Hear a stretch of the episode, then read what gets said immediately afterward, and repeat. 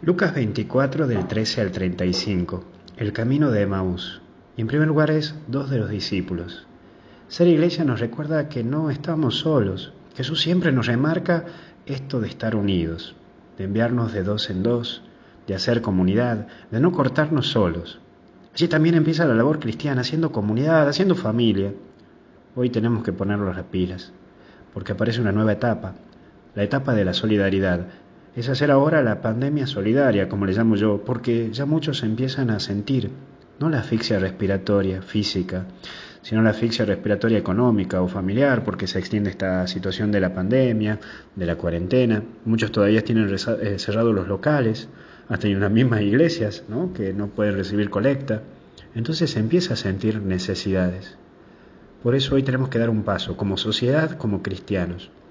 Debemos empezar a tender la mano a tantos que necesitan de vos y también necesitan de mí.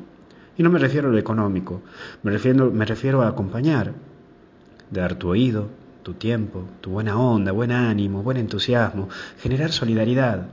Mostremos que en este camino nadie está caminando solo, que los cristianos nos acompañamos, nos acompañamos, nos queremos, nos aceptamos, nos guiamos en el caminar.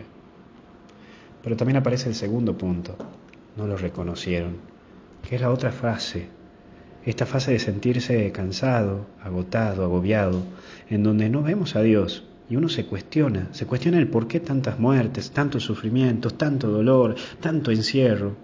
Hoy es trabajo tuyo y mío de reconocer a Jesús y saber que Él está, aunque no lo veamos, aunque no lo sintamos, aunque no entendamos, Él está. Por último, arde nuestro corazón. Hoy somos cristianos que estamos vivos, en la batalla ante una nueva lucha, ante un nuevo desafío. Salimos a poner el corazón porque Dios está con nosotros. Venimos a ponerle todas las ganas a la vida y confiamos en un mundo que es diferente y que va a ser diferente.